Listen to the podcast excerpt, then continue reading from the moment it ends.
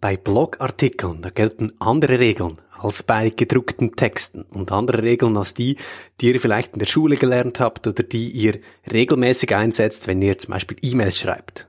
Blogartikel. Wie schreibt man die, damit sie auch gerne gelesen werden am Bildschirm? Darum geht's in der heutigen 16. Folge von Starte deine Marke.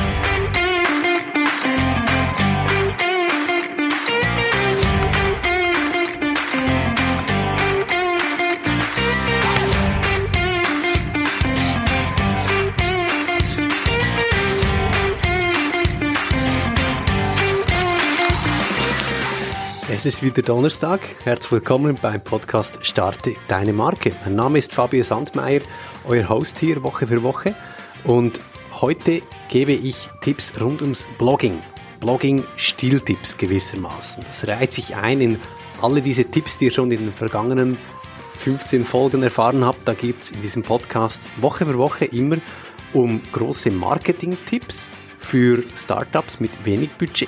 Es müssen nicht Riesen-Startups sein, eben wenig Budget. Oft sind das Selbstständige, Solopreneurs, jene, die sichtbar werden wollen online mit wenig finanziellen Mitteln. Und da ist Blogging ein ganz vielversprechendes Instrument.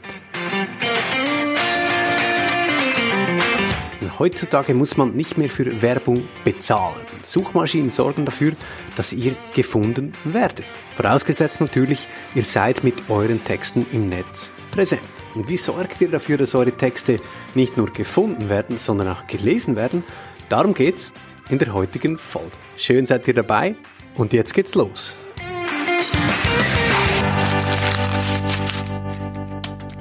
Texte schreiben, das haben wir ja zuerst in der Schule gelernt. Wir haben Aufsätze geschrieben. Heute schreiben wir oft Mails. Vielleicht schreibt ihr auch Berichte oder Protokolle. Auf jeden Fall wichtig, da gelten eben andere Regeln als bei Blogartikeln.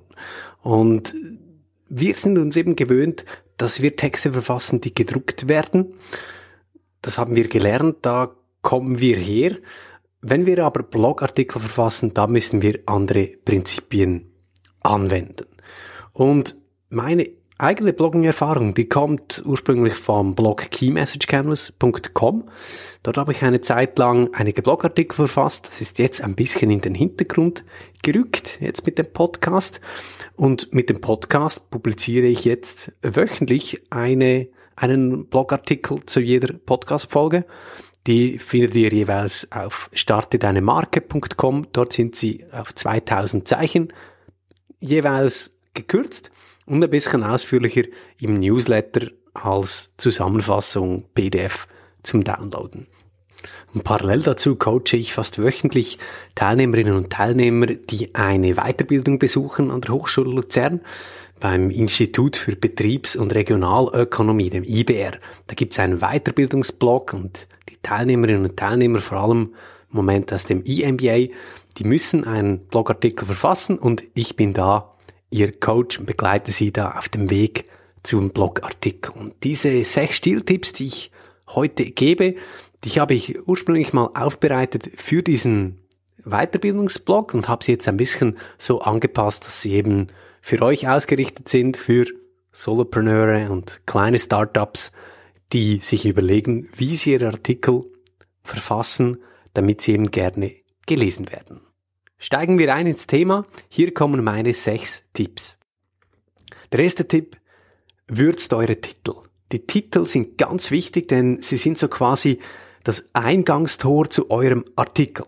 Auf Social Media zum Beispiel oder in den Google-Suchresultaten. Ja, oder auch wenn euer Artikel in einem Newsletter verschickt wird, dann ist es immer der Titel, der darüber entscheidet, ob sich jemand mit eurem Text befassen will. Und im Gegensatz zu einem Bericht, den ihr per E-Mail verschickt äh, an jemanden, der das lesen muss, dann ist das was anderes bei einem Blogartikel. Ein Blogartikel, der ist eigentlich immer freiwillig. Man stolpert über den eigentlich ungeplant. Man hat eigentlich was anderes vor. Man ist einfach darauf gestoßen auf Social Media oder man hat mal kurz was gesucht und will kurz wissen, ist das wirklich das Thema oder muss ich noch was anderes lesen?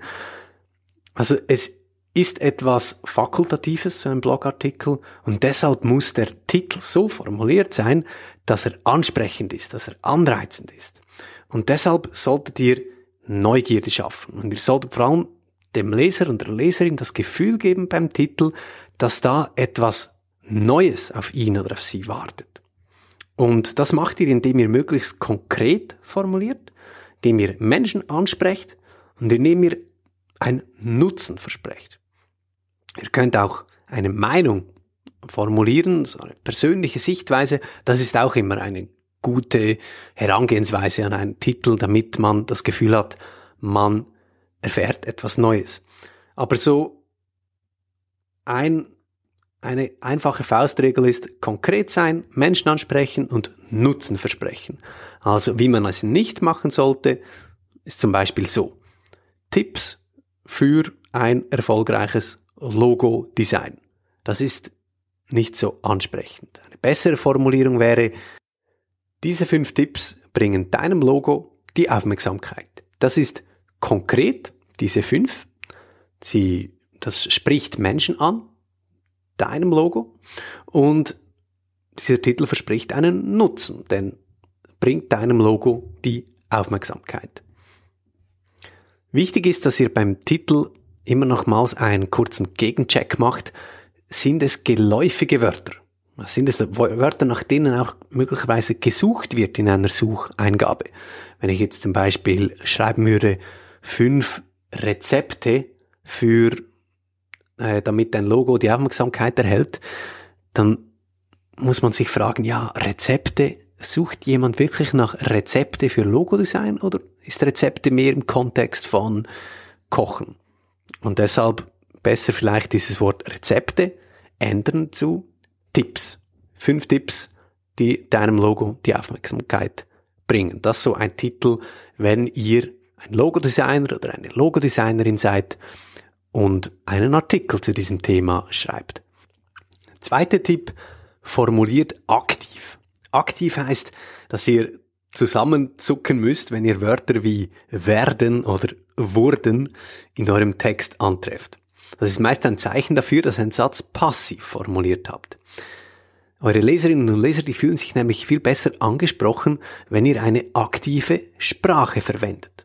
Und wie geht das? Also nun dieser letzte Teilsatz, wenn ihr eine aktive Sprache verwendet, den habe ich aktiv formuliert. Die Passivformulierung wäre gewesen, wenn eine aktive Sprache verwendet wird.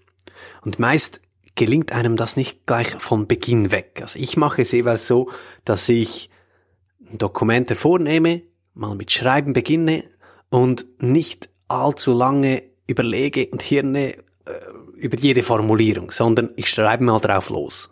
So überspringe ich diese Blockade vor dem leeren Blatt Papier. Und dann gehe ich mit dieser aktiv-passiv-Formulierung Brille quasi, gehe ich diesen Text nochmals durch und checke, habe ich da eben Wörter wie werden oder wurden eingesetzt und äh, wie kann ich das wieder ausbügeln und diesen Satz eben vom Passiv umkehren ins Aktiv. Und diese Passivsätze, fragt ihr euch jetzt vielleicht, wann darf man überhaupt dann Passivsätze verwenden? Ich würde euch einfach empfehlen, ganz generell auch in, in E-Mails oder anderen Texten auf Passivsätze zu verzichten, also nicht nur beim Blogging. Höchstens dann, wenn die handelnde Person nicht so klar ist oder wenn sie bewusst in den Hintergrund rücken soll, zum Beispiel bei Gesetzestexten, bei Vorschriften, äh, da werden oft Passivsätze gebraucht. Auch bei Fachartikeln, Fachbeiträge, Beiträgen in der Forschung, da gibt es auch oft Passivformulierungen, weil man dort ganz bewusst äh, sich selbst zurücknimmt und, äh, und da die Passivsätze stattdessen verwendet. Aber auch da gibt es neuerdings den Trend, dass man in Ich schreibt, dass man aktiv formuliert. Das war der zweite Tipp. Der dritte Tipp, schreibt mündlich. Was heißt das? Schreibt mündlich. Nun, Blogartikel, die richten sich immer an ein breites Publikum. Deshalb müsst ihr sie niederschwellig gestalten. Also ihr sollt keine Schwelle aufbauen für die Leserinnen und Leser und das, das Lesen möglichst einfach machen. Und das macht ihr am besten, indem ihr die Sätze mündlich konzipiert. Also ihr formuliert sie so, wie wenn ihr sie mündlich sprechen würdet. Und wenn ihr sprecht, dann formuliert ihr eben anders, als wenn ihr schreibt. Und ganz konkret macht ihr das so, indem ihr einfache Wörter verwendet, also nicht zusammengesetzte Wörter, sondern das Ganze mehr auseinandernehmen. Wenn ihr Fremdwörter verwendet, dann erklärt ihr das auch gleich. Ihr macht nicht lange Sätze, sondern möglichst kurze Sätze, die ganz einfach aufgenommen werden können. Ähm, ihr wiederholt Wichtiges, also alles, was von zentraler Bedeutung ist, sollt ihr nicht einfach nur einmal erwähnen, sondern ihr müsst das wiederholen. Das ist wie beim Podcast hier. Ich äh, bin mir bewusst, dass ihr nicht an einem Schreibtisch jetzt sitzt und mit einem Blatt Papier vor euch darauf wartet, dass ich euch jetzt diesen dieses Wissen gebe und ihr macht euch Notizen, sondern ihr macht was nebenbei. Und beim Blogartikel ist das auch ein bisschen so. Die, die Leserinnen und Leser, die lesen euch vielleicht im Zug, auf dem, auf dem Handy oder so und die sind nicht immer ganz bei der Sache, werden abgelenkt und da müsst ihr einfach sicher gehen, dass wichtige Dinge mal zu Beginn stehen, mal in der Mitte als Zitat hervorgehoben werden und auch am Schluss nochmal wiederholt werden. Und bei Blogartikeln ist es durchaus okay, wenn ihr da und dort mal Füllwörter verwendet oder so Metaformulierungen wie zum Beispiel nun, was bedeutet das? und dann kommt ihr zum Fazit. Das ist durchaus okay. So Blogartikel, die sind so ein bisschen wie mündliche Manuskripte, die zu, zu eurer Leserschaft sprechen. Mein vierter Tipp, bildet Häppchen in eurem Text. Von anderen Texten kennt ihr vielleicht noch die Grundregel, so pro Thema ein neuer Absatz und die Absätze, die können beim gedruckten Text durchaus ein paar Zentimeter lang sein. Am Bildschirm ist das ein bisschen anders. Ihr kennt das bestimmt schon aus eigener Erfahrung. Ist da eine Riesenwand von Text, boah, da, da, da wollt ihr euch nicht durchkämpfen, das löscht ab. Und deshalb müsst ihr kleine Häppchen bilden, ihr müsst kleine Absätze bilden. So, meine Faustregel ist maximal fünf Zeilen bei Blogartikeln. Hängt natürlich davon ab, wie groß der Bildschirm ist, aber so eben ungefähr fünf Zeilen. Und es ist auch durchaus okay, wenn es zwischendurch auch nur mal ein Satz hat, der nur eine Zeile ausfüllt. Das lockert den Text auch ein bisschen auf. Und die Regel lautet also nicht pro Thema ein neuer Absatz, sondern für jeden Gedanken einen neuen Absatz. Und der fünfte Tipp, der handelt von den Bildlegenden. Formuliert diese Bildlegenden so, dass, dass sie aussagekräftig sind. Denn das wird so oft vergessen. Viele Leute, die schreiben einen ansprechenden Blogbeitrag und bei der Bildlegende da, ja, sie machen sich einige Gedanken zum Bild, hoffentlich, nehmen nicht irgend so ein Stockbild, das total austauschbar ist, ähm, aber eben die Bildlegende, ja, die lässt man da mal sein, da denkt man, dass, da lohnt sich jetzt die Mühe nicht, aber die Bildlegende ist enorm wichtig, denn sie nimmt so wie eine Scharnierfunktion ein. Viele Leute, die steigen ein über die Bildlegende. Ich persönlich mache das bei beim Zeitungslesen sehr oft. Ich schaue zuerst mal das Bild an, dann die Legende und erst dann den Titel. Und vielleicht geht euch das auch so. Auf jeden Fall schaut, dass ihr diese Bildlegende so formuliert, dass sie so eine Scharnierfunktion einnimmt zwischen Bild und Text. Am besten macht ihr es so, dass ihr im ersten Teil der Bildlegende äh, sagt, was, was man auf dem Bild sieht. Dann macht ihr einen Doppelpunkt und nennt eure Key Message des Artikels, also eine Kernaussage oder ein Zitat der abgebildeten Person oder ihr verweist auf ein Detail des, Bild, des Bildes und so macht ihr einen Bezug zum Text und lädt die Leute ein, diesen Text zu lesen.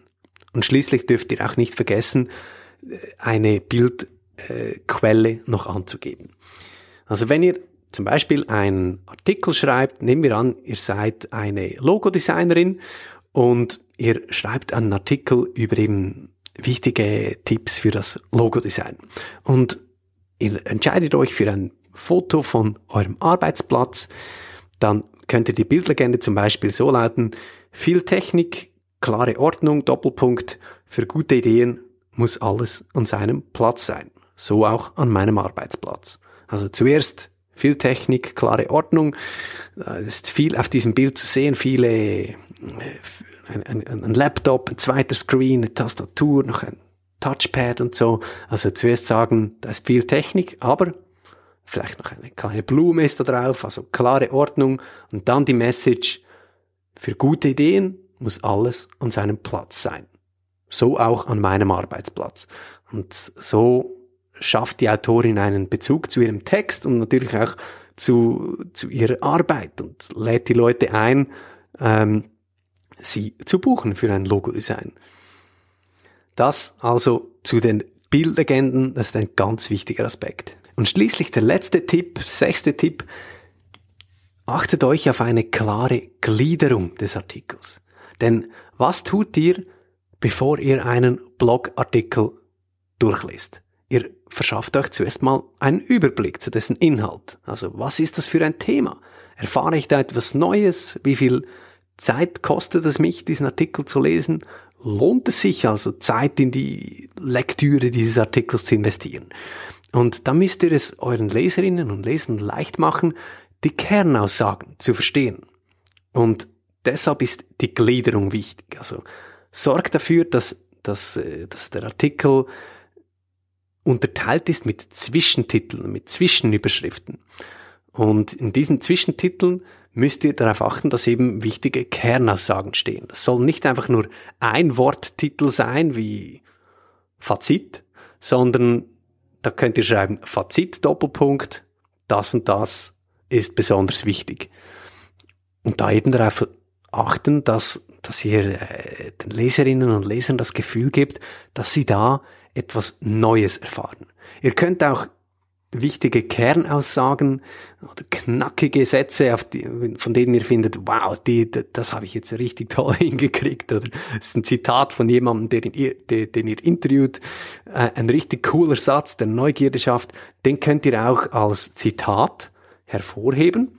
Das macht sich auch immer ganz gut. Und diese Zwischentitel, die sind nicht nur für Menschen ganz wichtig, sondern auch für, für Roboter. Ja, habt richtig gehört, für Roboter. Ich spreche hier vom Google Robot. Das ist dieser, dieser Algorithmus, dieses Programm, das ähm, die Suchmaschine, äh, ja, das der Suchmaschine gehört und das Webseiten indexiert aufgrund ihres Inhaltes. Und dieser Google Robot, der sucht also das Internet ab und indexiert und schaut, was finde ich wo und worüber wird wo geschrieben, damit daraus entsteht so ein Index und, und damit schafft es Google eben euch, wenn ihr was sucht zum Thema Logodesign, blitzschnell die wichtigsten, die relevantesten Artikel anzuzeigen. Und wie macht dieser Roboter das? Ja, da sind die Titel wichtig. Also wenn ihr in eurem Titel und auch in den Zwischentiteln die richtigen Schlüsselwörter verwendet, dann macht ihr es diesem Google Robot oder natürlich auch den Roboter einer anderen Suchmaschine einfach eure Webseite richtig zu indexieren. Also darauf achten, dass ihr diese Keywords, diese wichtige Schlüsselwörter, die zu eurem Thema passen, in den Zwischentiteln auch vorkommen. Ja, und damit öffnen wir das Thema der nächsten Folge SEO, Suchmaschinenoptimierung, Search Engine Optimi Optimization. Das ist ein Riesenthema, da kann man sich unendlich drin verlieren und ja, vielleicht habt ihr auch schon mal mit diesem Thema befasst und habt dann wieder abgewunken und gemerkt, oh, das ist viel zu kompliziert. Aber es ist eben enorm wichtig. Warum?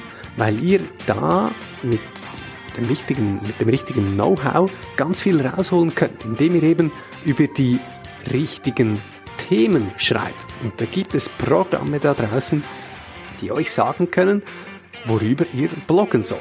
Denn diese Programme, die suchen das Internet ab und die geben euch Vorschläge, nach welchen Begriffkombinationen oft gesucht wird und wo es erst wenige gibt, die darüber geschrieben haben. Also wenn ihr zum Beispiel Logo-Design als Thema habt und dann findet ihr heraus mit so einem Programm, dass pro Monat 20 Personen nach einem Begriff suchen wie Pastellfarben in Logos verwenden. Pastellfarben in Logos verwenden. Da suchen etwa 20 Personen danach, aber noch niemand hat etwas dazu geschrieben. Hurra! Und mit diesem Wissen könnt ihr euch dann an die Arbeit machen und ihr habt schon fast die Gewissheit, dass ihr vielleicht nicht morgen, aber in ein paar Tagen oder Wochen regelmäßig 20 neue Visitors auf eurer Webseite habt, die, die sich für dieses Thema interessieren. Und wie diese Programme funktionieren und wo man bei dieser Recherche am besten anfängt, darüber spreche ich mit meiner Frau Anna. Sie ist Webdeveloperin und sie hat schon einige Erfahrung mit verschiedenen SEO-Tools gesammelt und sie bringt für euch Klarheit in dieses Thema Suchmaschinenoptimierung. Dürft euch freuen auf diese Folge. Ich freue mich auch riesig und meine Frau ist schon jetzt nervös. Also, das wird das Thema nächsten Donnerstag von Starte deine Marke von Folge 17. Schön, wart ihr heute dabei. Ich hoffe, diese Tipps bringen euch was, wenn es darum geht, dass ihr eure Texte richtig formuliert. Und ich freue mich jederzeit immer über Feedback, über Anregungen, auch über Wünsche, über Themen, die euch interessieren.